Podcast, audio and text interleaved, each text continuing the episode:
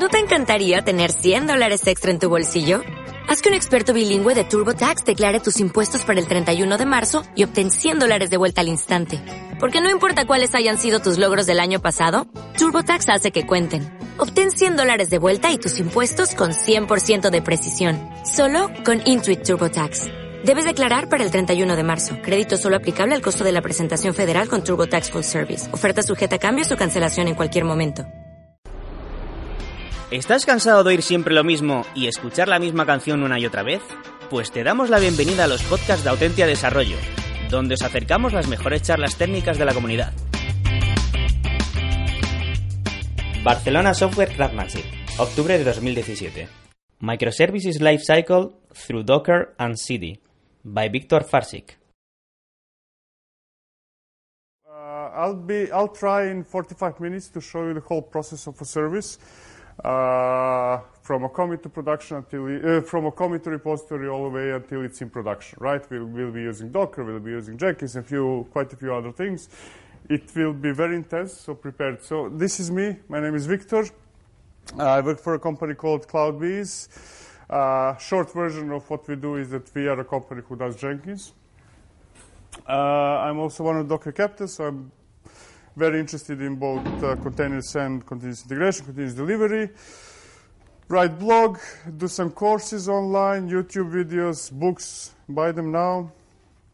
Uh, so as I said, it will be very intense. Uh, I'm, I'm going to try to show you the whole picture, not to teach you about some details. Uh, later on, we can speak about things uh, after the session if you have any questions uh, and things that I did not cover. So let's start with theory. I'm going to do most of the presentation will be demo. I like hands-on parts, not speaking too much. Nevertheless, I'm going to just mention quickly. So what we are, we are all moving towards microservices. We are all starting to, dis, to dismantle all those monoliths, realizing how awful they are. That's not nothing new. You already heard that many times before. Everybody talks about it for five years. The real question is why are we doing microservices now, right? It's not anything new.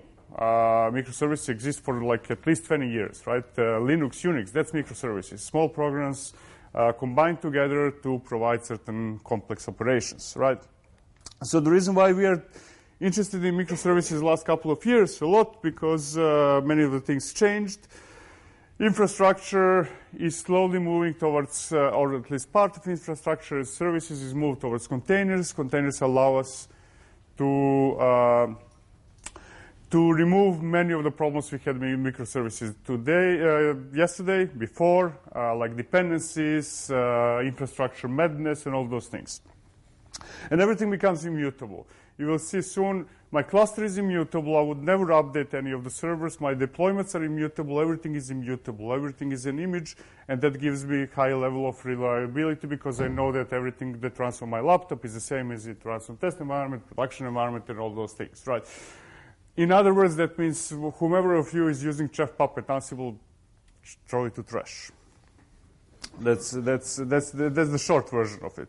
So consequences of all those things, once we adopt containers, continuous deployment, uh, clusters, etc., etc., our service finally can be, be a cluster, right? When I say a cluster, I mean Uh, it's a single entity when you treat all those servers as a single entity and, and as, a, as a huge computer, right? With, I don't know, 578 CPU and, and stuff like that. If you name your clusters, your servers, if you put them names, if you decide where you're going to deploy your application and do things like that, you're not having a cluster. Doesn't matter if you have 1,000 servers or two, that's not a cluster. Cluster is when you treat everything as a single entity. You will see soon. The result is that you need to change it's very likely that many of you will need to change your architecture of your application, of your services, because it needs to be really designed to be distributed, to be cloud friendly, to be container friendly, and all those things, which are more or less the same all the time. It will have to become immutable. It will have, have to become stateless. That does not mean that there is no state. There is, but not in your services, somewhere else.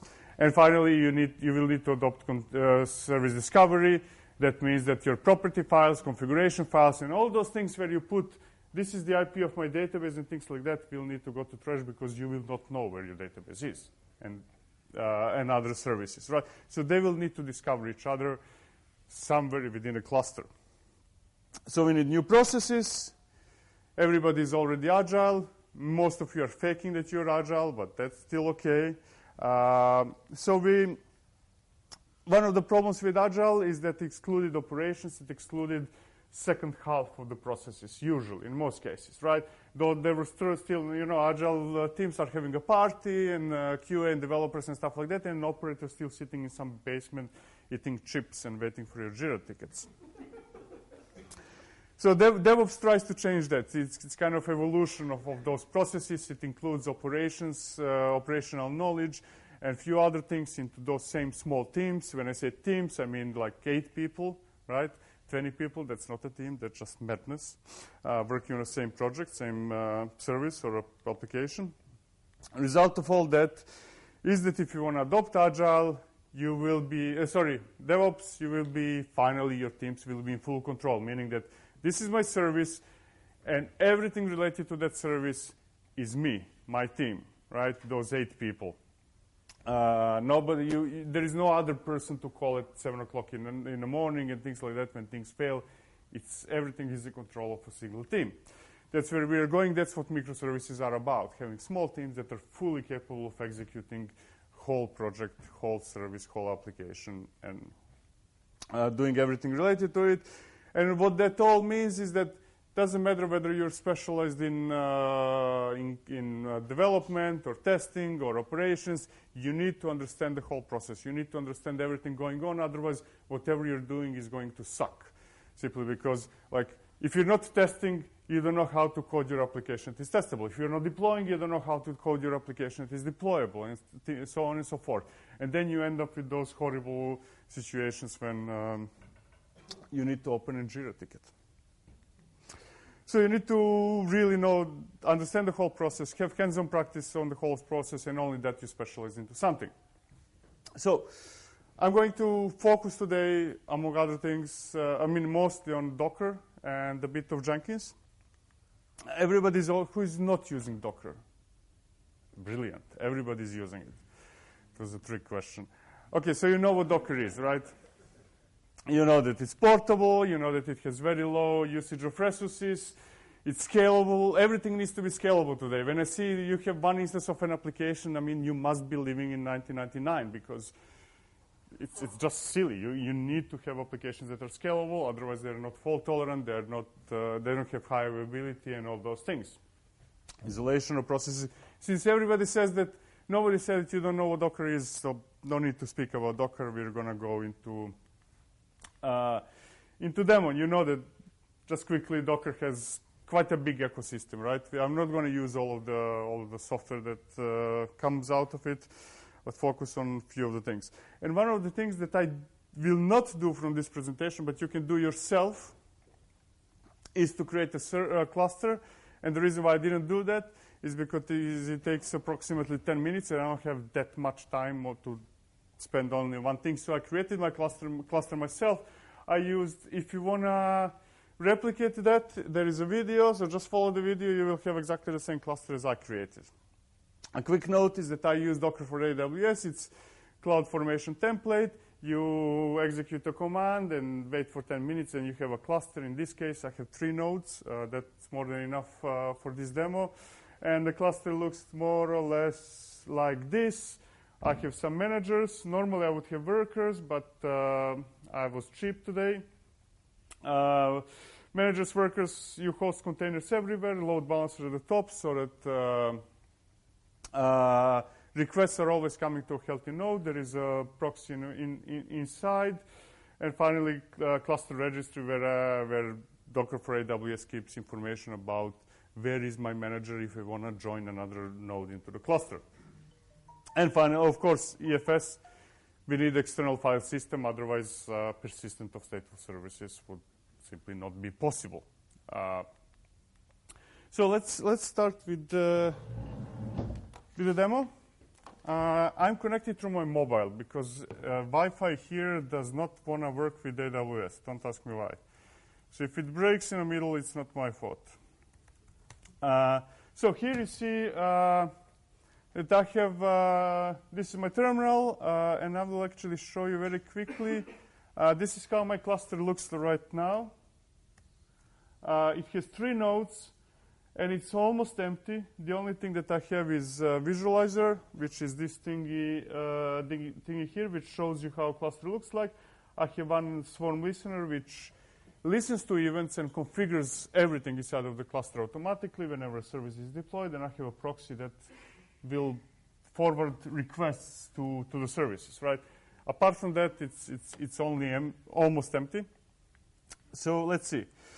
So I'm going to go in the middle of the process first, and then I'm going to go at the beginning, uh, at the commit. But middle of the process means uh, I need to deploy my service for the first time. And I'm going to do that by downloading something called Stack.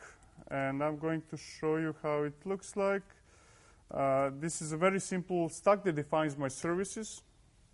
It's in YAML file. It says, OK, uh, there are two services. One is called main. Interesting thing about this service is that it has an environment variable db set to value db.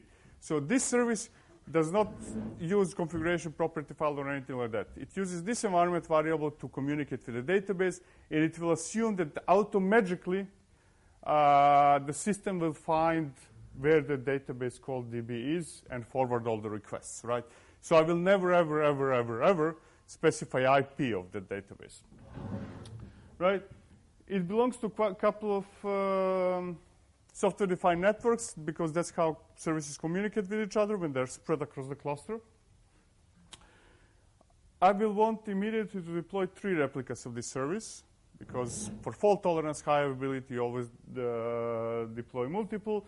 Remember this, I will show you later why. Just remember that I said that I want update to be to, to be the, to have parallelism set to one and delay of 10 seconds. You will see later on just why. Just remember that those two things exist. And labels. Labels, service labels are very important because basically what uh, the, the concept behind running schedulers is highly uh, dependent on that is that you're not, if you have some other part of the system that needs to know information about this service, you don't configure that part of the system. You give all the information within the service, and then others, other parts of the system are supposed to read that. Uh, so everything is decentralized, right? Uh, and in this case, I'm telling that my, I expect my proxy to configure itself uh, with slash demo as uh, path of this service and internally running on port 8080. And I expect proxy to be intelligent enough to be able to read automatically these labels and auto-configure once I deploy the service. We're going to see whether that works really, but and the second service is database. It's a MongoDB. That's the one that uh, I'm referencing here with the environment variable. If you have questions, you can stop me at any moment. So uh, to deploy those services, what the, what the, okay. To deploy the services, I just execute docker stack deploy, give it the name of the file, YAML file. You don't see this, right? You should complain.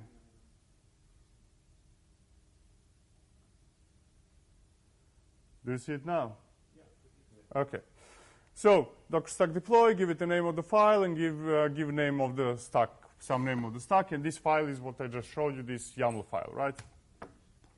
I'm deploying, and that's it, right? I, I already have um, two services up and running. One of them three replicas, and the other one is a database which I did not bother to replicate.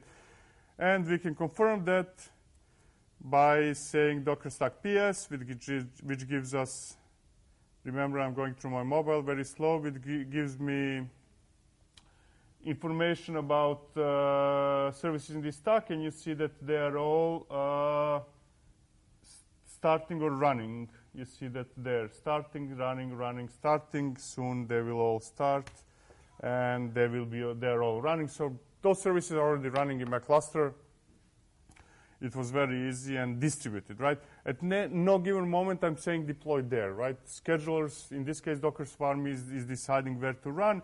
If you like pretty colors, you can see that my cluster already got populated with those uh, services, uh, those two services. Uh, okay, so now uh, the service that I run is something we call global, uh, replicated service, meaning that we specify how many replicas we want, and they are across, they're spread across the cluster. Now there is another type of service I'm going to create without the stack now, Docker service create. I'm going to call it util because this will be utility service we're going to use soon. I'm to, I want to show you how networking works. So I'm going to attach this service to the network called proxy. I'm going to attach it also to the second network that was created out of the box called default. I'm going to say that it's global. What that means is that it will be on every single node of the cluster, no matter how, how many nodes we have. So I have three nodes, there will be three replicas of this service. If I would have 1,000 nodes, there will be 1,000 replicas. Simply, it would run absolutely everywhere. I'm going to run Alpine, which is very very thin operating system-ish thingy, uh, just a few megabytes, and I'm going to let it sleep for a very long time. And the reason for sleep is because if I just run Alpine, it would uh, there would be no processing inside. It would it would stop immediately, and then Swarm would reschedule it, and then it would enter into a loop of failure and uh, reschedulement. So I'm going to let it sleep so that it doesn't fail. Let's take a look.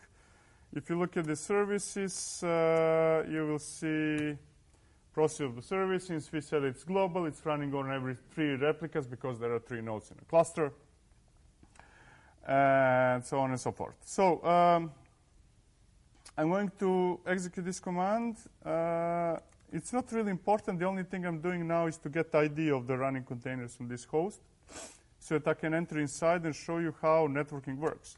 So if I say uh, I'm going, and the reason why I actually created this util service is because I need a, I need something called drill. Drill is uh, anybody using drill? No idea. Anyway, drill gives you uh, DNS information about DNS information, right? It will give me for for each DNS information what it is, where it is, and so on and so forth.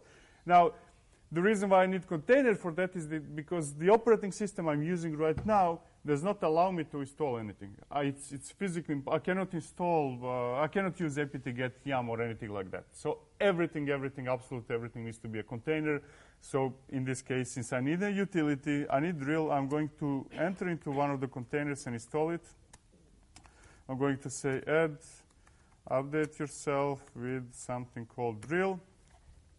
So this is happening now inside of this container. Actually, even SSH that you're seeing right now is not, does not exist on operating system. Even SSH uh, is inside of container, absolutely everything. It's highly, highly optimized for,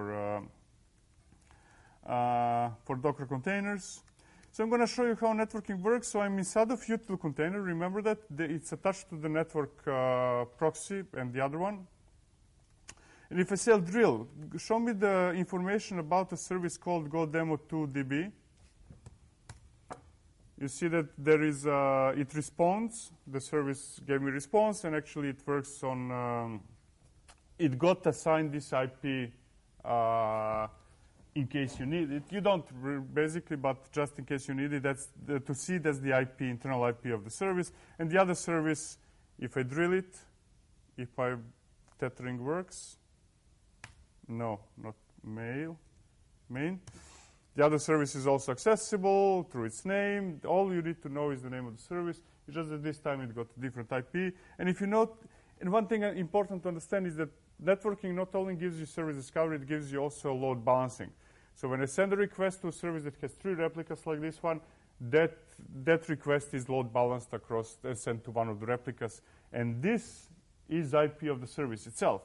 If you want to get IP of each individual replica, then you can just prefix this, this with tasks. And you see now that the service called main has three replicas with three IPs for each one of them. So uh, enough, uh, enough of that. Uh, let's see. Sooner or later, before I start into going to continuous deployment and things like that, sooner or later we will need to scale our service. Scaling usually, not usually, not very often, but it should mean that there is a monitoring system that collects your metrics, uh, that many monitors, let's say, your uh, response times, and if response time is slower than X, it would go and scale your service uh, so that actually you, it can respond uh, within your SLA and scale down if response is too fast, right? Within certain limits. So how that uh, alert would uh, do the scaling is with a simple command, uh, docker service scale, and I want to scale service called godemo2 underscore main, and I want to have 10 replicas, right? Uh, and if I go back to this thingy, you will see that number of replicas already increased, 10 replicas. The service was scaled, right? And then can handle the imaginary increased traffic uh, without any problem. And we can, I can confirm that docker stack ps uh, desired state equals running, and the name of the service is godemo2. Uh, the name of the stack actually is godemo2. I'm sorry, but this is just terribly slow. Maybe.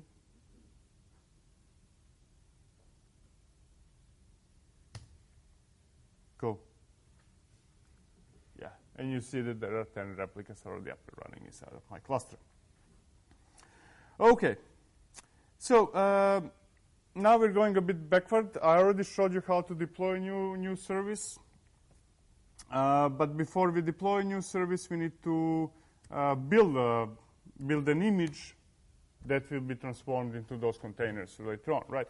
Now, before I build the image, I, uh, actually now we're more or less at the beginning. Let's imagine that somebody did a commit to repository, and we are still not having Jenkins. We're doing things manually because we are just masochists. so the first thing I need to do is to uh, check out uh, code from, from Git, right? Everybody's using Git. Nobody's in SVN, hopefully. Anyway, and since, as I said before, there is no Git on this operating system. There is nothing, right? I need to run a container, and um, in this case, I'm going to run Git in a container and say, within that container, clone this repository. And since, since I'm using volume, uh, volumes means that uh, a directory, in this case PWD, meaning current directory, will be mounted as, as a certain directory inside of this container so that whatever is done in that directory in the container will be available of the host and I will get my files. So I'm downloading Git container already uh, pulled up and running and I cloned my code and uh, we can go there and see, confirm my code is cloned. So this is what first step after developer does the commit, right? So let's say, let's look at the Docker file. So Docker file defines, if, for those of you who faked that you know Docker, uh, Docker, Docker file defines um, how an image should be built, what should be inside it, right? But this one is a bit special because it uses some features that are only a few months available. It has actually equivalent of two Docker files in single Docker file. So what is happening here is that this, by the way, this service is called in Go. So I'm saying, give me an image of Go because I need to build it and run tests and do some stuff, right? And then add all the uh, source code to the directory src download all Go dependencies, run all my unit tests, and build a binary. And then, now, if this this would all be all together in the same in the same stage, this would result in a huge image because Go is a huge image, and and uh, having uh, having uh, builders and dependencies inside that's just horrible. So, in this case, I'm using multi-stage builds, meaning that once this is finished, destroy this completely, remove. I already tested it. I built my binaries. I did all everything. I don't need you anymore. I want to start from scratch. And I'm going to use Alpine. I'm going to define that port 8080 should be exposed. I, I have that environment variable that I showed you before. I'm defining that future containers should run Go demo binary when it starts. A health check, meaning that run health check every 10 seconds and run this command doesn't matter what command is, as long as it returns zero, it's, it is healthy. Anything else would mean it's unhealthy, and the service, the replica should be destroyed and started again, right? So you have um, that incorporated, and this is now the, the, the new part. I say copy whatever was done here, copy it into this new image in this directory and give uh, execute permissions. Health check, uh, define new, one year. So what is important, so uh, health check has two, uh, more than two, but two primary functions. One is that if it's unhealthy, depending on your strategy, Swarm will destroy and start again. But more importantly, if it's an un- or until it is unhealthy, it will not receive requests. So if I have three replicas and one of them is unhealthy, requests will be uh, load balanced across only those two healthy replicas. And that is very important during up- upgrades, uh, sorry, not upgrades, releases and rolling updates. Um, sure. one container expose itself as unhealthy? Because in, uh, you see this CMD? Yes. Whatever comes after is whatever you want. Docker does not care. But what I mean, as the process running, what does it do to, to report that it's uh, unhealthy? You see, I mean, uh, the major purpose is to report to, to Docker Swarm, not to you, uh, if that's what you mean. Yes. Okay. Yeah, you're not supposed to. That's one of the things. People like looking at dashboards and reports and stuff like that. Why? kind of Netflix is, is like seven bucks a month. Watch Netflix. Don't watch reports of health. Because all those things should be done automatically. It's, if it's unhealthy, do something, right? Uh, but yes, I'm going to show you. If uh, I, can, I, can, show you the health of services. If you want to manually see whether it's healthy or unhealthy, that can be done. I can show you.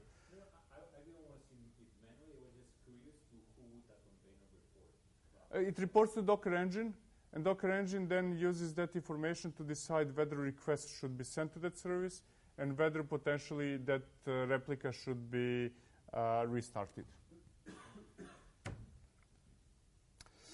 Okay, uh, so let me build the image. So I'm going to say Docker image build. I'm going to give it a name. Uh, since I'm using Docker Hub public repo, I'm going to prefix it with my username. I'm going to so call it Go demo demo 2. And the uh, last argument is always the, the, the directory where uh, Docker file is, and dot means current directory, so I'm building it. I have my image.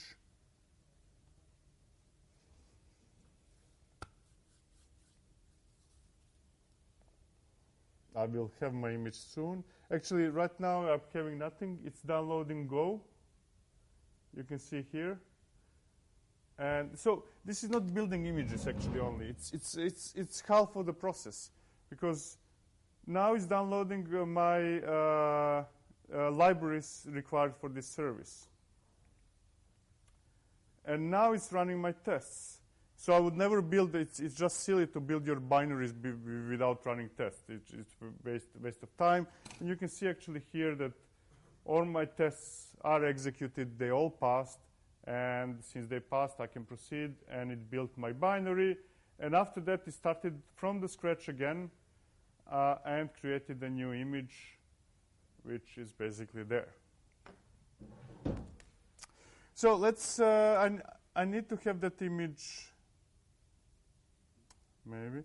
Uh, I need to have that image in my Docker Hub account, otherwise I could not use it in uh, other servers of the cluster. So I'm going to log in to, to my account.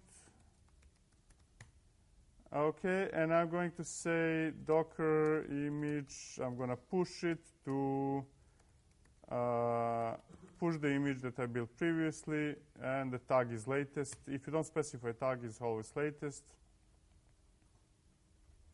I'm going to also tag it. I, will always tag twice. I always tag latest uh, because uh, for people who want latest tag, but I tend to also tag it with a specific build number. So we're going to say uh, I want to tag vfarcic demo 2 as vfarcic demo 2 uh, release 2.0. It's already second release, and I'm going to push that uh, 2.0. Okay, so I have two, my uh, same release as two tags in my Docker Hub. And now uh, I should um, I should update, right? Uh, I made a second release, And at the moment that production I have first, I should update my production. Now, what I'm going to do is execute the rolling updates. Uh, what that means is that since I expect that potentially this service could be uh, deployed to production every five minutes, right? Uh, there is no restriction uh, how often because every commit is supposed to go to production. And prerequisite for something like that to work is that there, are, there is no downtime, right? Uh, deploying every five minutes or every hour or every day with producing downtime, even a second, just stupid, silly. So I'm going to do rolling updates, and what that means is that uh, I have three replicas, and the Docker will uh, update one at a time. So I will have two replicas, and then two replicas with one replica on the with the new release, and then the second will replace and stuff like that. Uh, so Docker da, da, da, Docker service update. So I can uh, I can update any aspect of the service, any any yeah anything the service has. And in this case, I'm going to say I want to change the image. I want to use the one that uh, I just built, and it's release 2.0. And the name of the service that I'm updating if my internet works. Yes. Uh, okay, uh, so I'm updating a service called godemo2 underscore main. And now I need to be quick to show you how this looks. So this is how my services look like, and you will see that I have 10 replicas. It's very hard on this uh, uh, on this screen, but you see that one of them is changed to 2.0, right? And then, since I said that I want to have a delay of 10 seconds before, between updates, that means the Docker will wait for 10 seconds. And then it will wait for 10 seconds more because I said that I want health check every 10 seconds. So it will wait until the first uh, health check reports that everything is okay. So that's approximately 20 seconds between uh, updating each of the replicas. Since I have 10 of them, it will take a while. Uh, there's no need for you to watch all that. No, what's going on? Okay. Uh, but you see that uh, a few of them are already on 2.0, and the process will continue, right? Uh, so now that I did all that, right, let me go back to presentation. You saw how to deploy a new service, you saw how to update service, you saw how to build images, and you saw how to build them with including tests and all those things without making image big. Because this service that I just built, uh, if you look at uh, the size, you will see that uh, GoDemo 2 is like 20 megabytes. That's partly because it's Go, which is slim, but still, uh, I have no overhead. I have very minimal operating system and all those things. So, okay. So now that you have idea, rough idea about how part of the process of continuous deployment, of what we should do when on every commit, I'm gonna switch into Jenkins and do the same similar thing automatically. Uh, so Jenkins, every, who's not using Jenkins, who doesn't know what Jenkins, everybody knows what Jenkins is. Who doesn't know? You know, okay. No? Okay, excellent, brilliant. Then uh, no need to sp- spend much time with it. Continuous integration, continuous delivery, continuous deployment, uh, does everything, cooks coffee, orchestrates stuff, uh, it's awesome, um, and all those things. That was marketing effort from me. So uh, let's see how do I do continuous deployment. Uh, before I do continuous deployment with Jenkins, I need to uh, create Jenkins service. I need to deploy Jenkins stack. So I'm going to download. I'm going. To, Ah, okay. Wrong directory.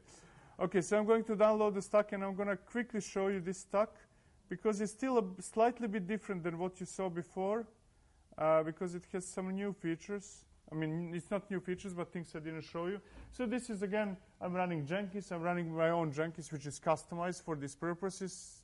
Try to run your own images when you need to customize something. Don't do manually anything. Uh, not important, not important. This is new. I mean, new in this, in this session. Since Jenkins is a stateful service, right?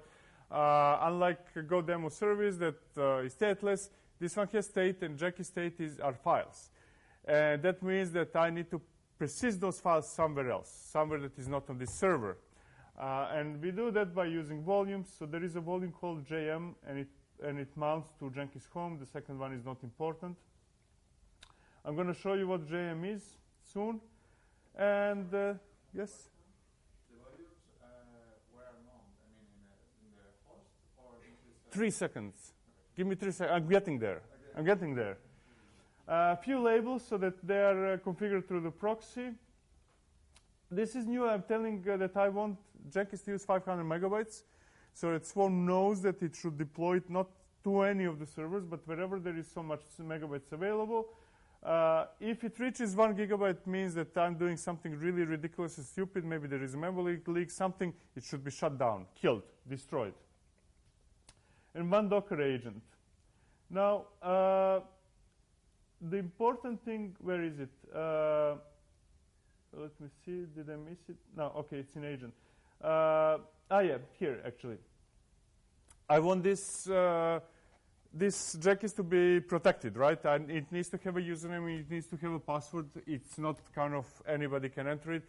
And the best way to supply that is through Docker secrets. Docker secrets means that uh, there will be files somewhere inside of container. They will be in memory, meaning that if container goes down, it will disappear, no trace of it. Uh, so in other words, there will be two files, one with Jenkins user, one with Jenkins password that will be available to Jenkins and nobody outside. And the same thing for uh, Jenkins agents, where I'm going to run builds. It has those secrets. It even has a third secret that is cluster info properties that has information about my cluster, right? So everything that I want to provide is information that potentially others should, shouldn't see. I provide the secrets and also memory and CP, uh, memory reservation limit. Now, secrets are defined here, you see, and this is where uh, volumes are defined. Uh, so in this case, um, uh, you can use many drivers. There are like tens or hundreds of different drivers. In this case, I'm using Cloudstor. It comes uh, out of the box with uh, Docker for AWS.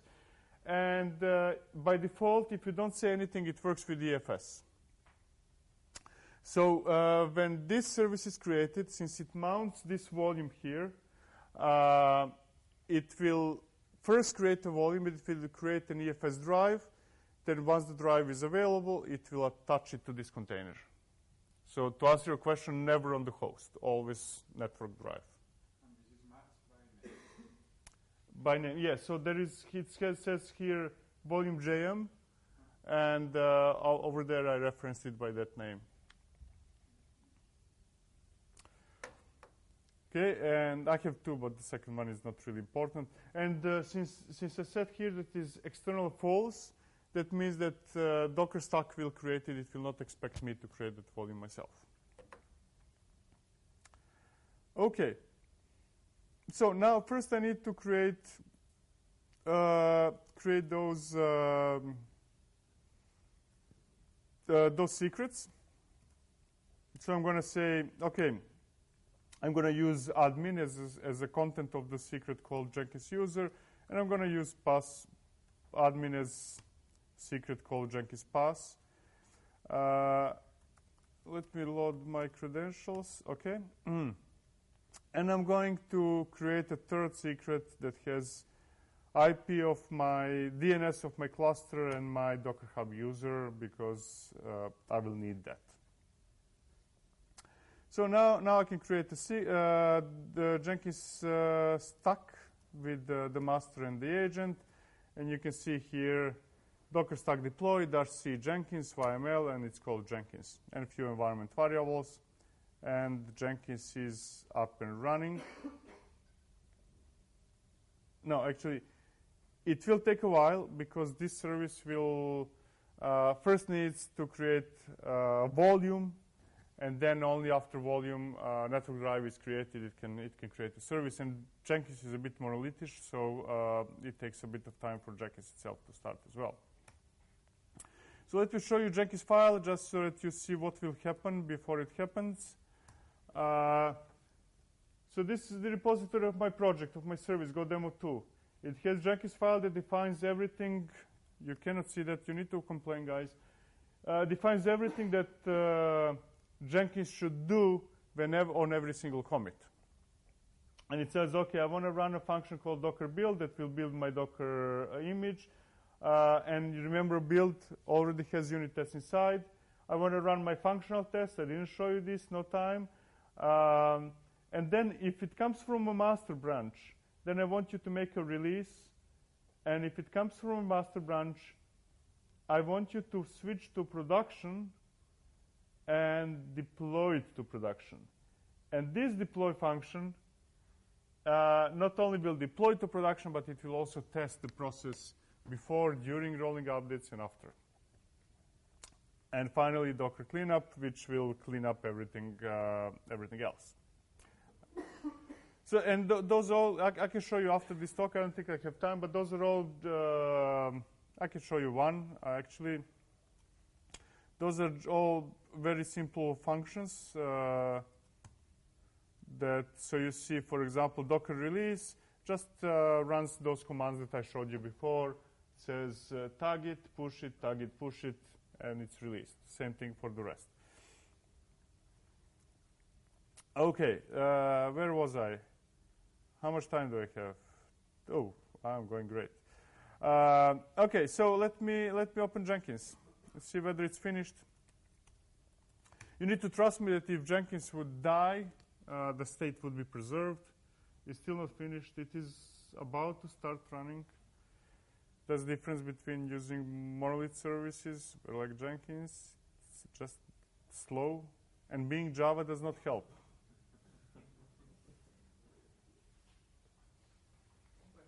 Sure.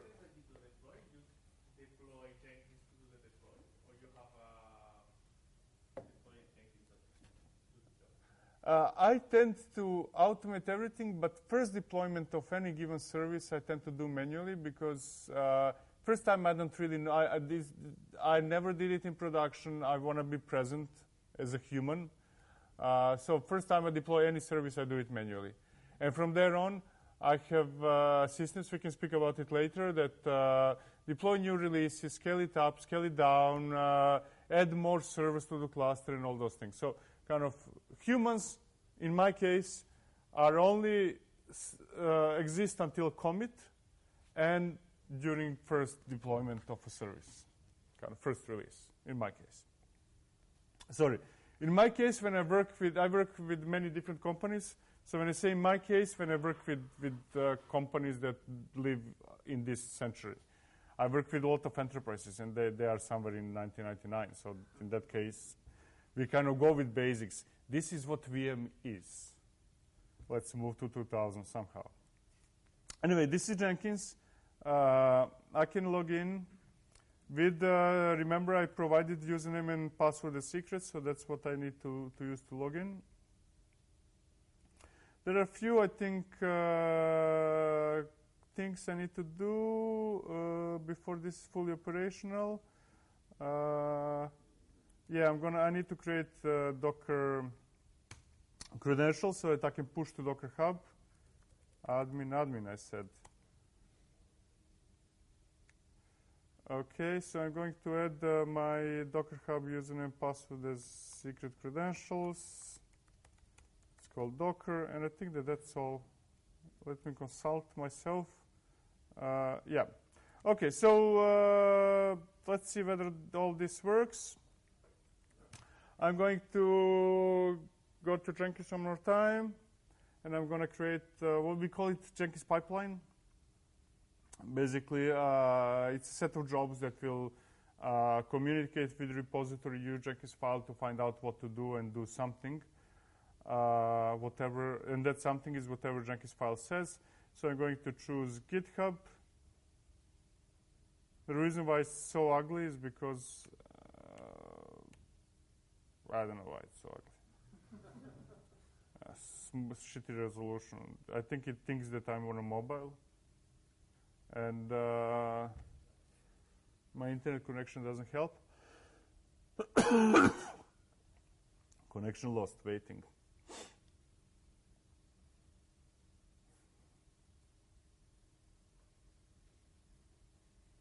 please. Okay, so GitHub. Uh, let me take my um, GitHub token. Okay, so I'm going to put the token here. So I'm going to say I'm going to use uh, myself. I'm going to create a new pipeline. I'm gonna. We said that we are all all this time we're using GoDemo 2 as uh, the project. Create pipeline.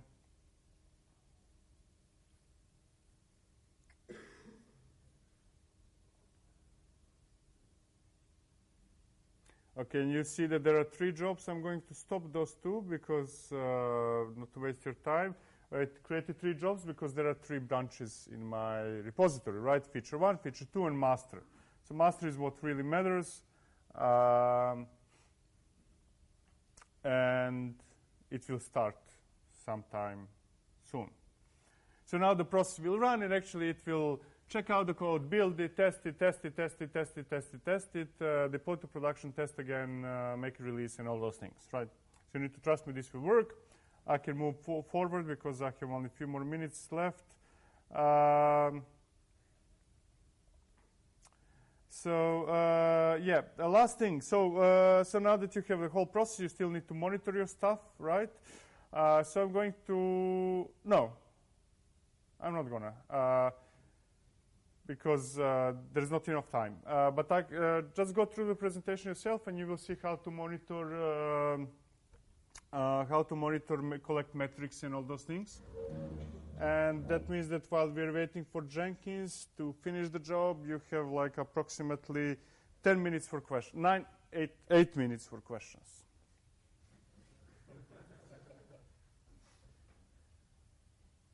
No questions? You like asking while I'm talking to interrupt, no? But now when I say questions, nobody. What's Docker Stack? Is that kind of Docker Compose? Or No.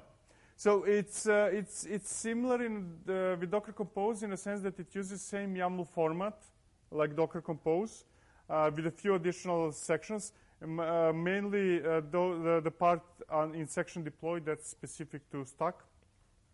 So it uses the same YAML file. It can use JSON as well, but it is part of Docker. So it's not Docker Compose or anything like that. Docker Compose works on a single single server, single single node, right? Docker Stack works with Orchestrator, in this case Swarm, that actually does things on a, on a, on a cluster level, right? And uh, Docker Compose is scheduled to die. If you're using Docker Compose, rethink your strategy uh, because it's not going to slowly features of Docker Compose are moved somewhere else.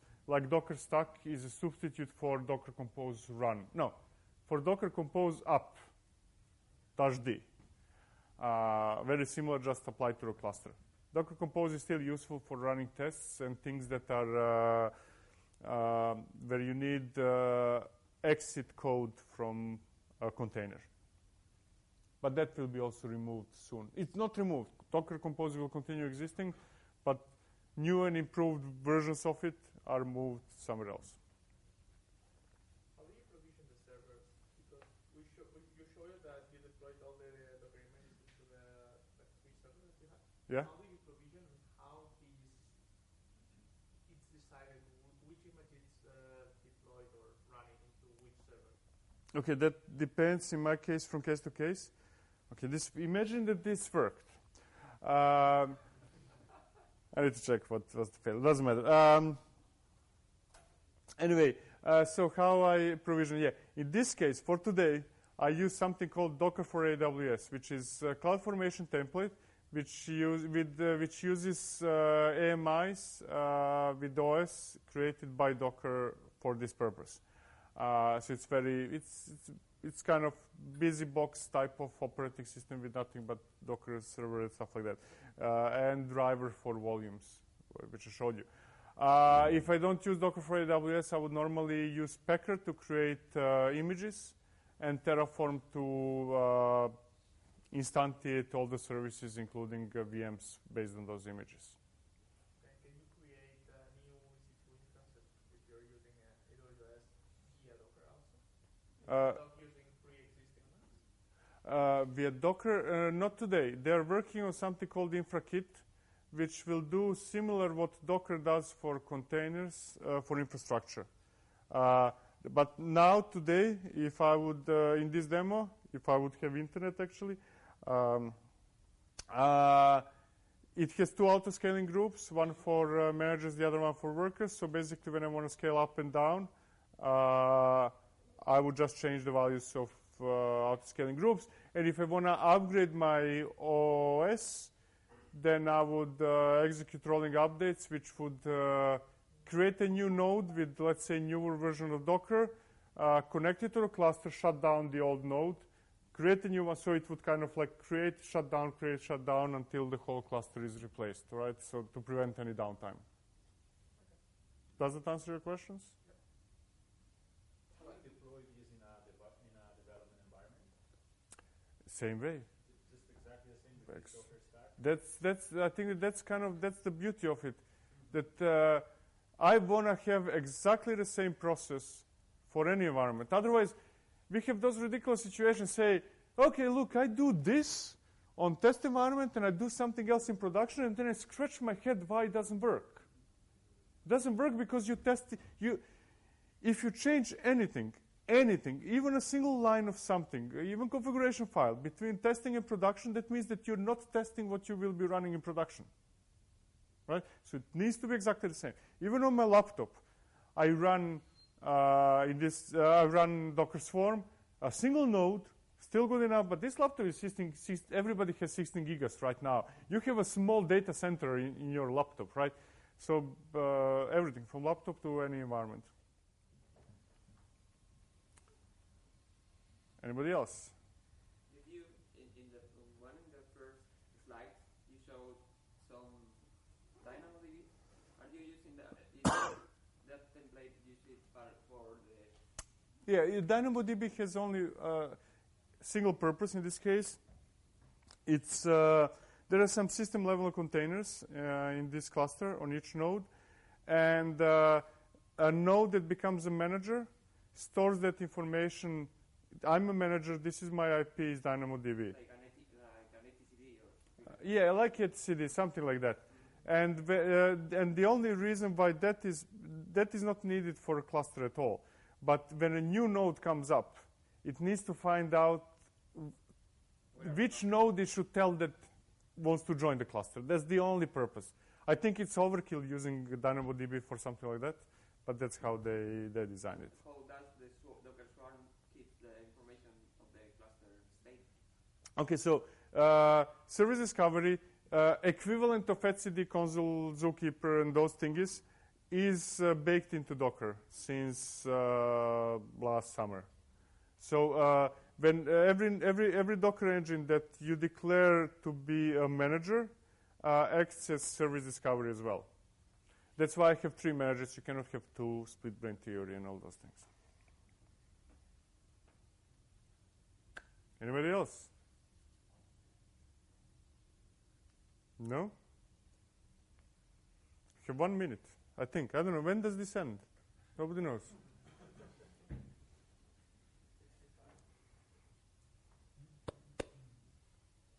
Okay, no questions. You're a shy public. Excellent. Or uh, this was really terrible. Uh, clever quote that makes me look clever. Twitter, tweet, tweet, tweet. Uh, blog, what else? Uh, courses, the YouTube, buy books. I'm gonna destroy the stock. I don't want to waste more money on you guys than absolutely necessary. Uh, and there it goes. No more cluster.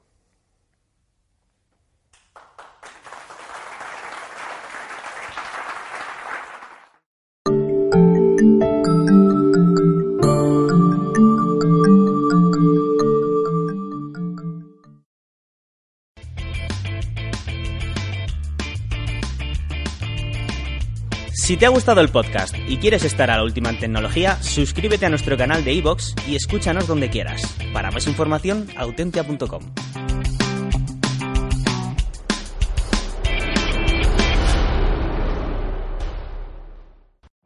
Every day, we rise, challenging ourselves to work for what we believe in. At U.S. Border Patrol, protecting our borders is more than a job, it's a calling. Agents answer the call, working together to keep our country and communities safe. If you are ready for a new mission, join U.S. Border Patrol and go beyond. Learn more at cbp.gov/careers.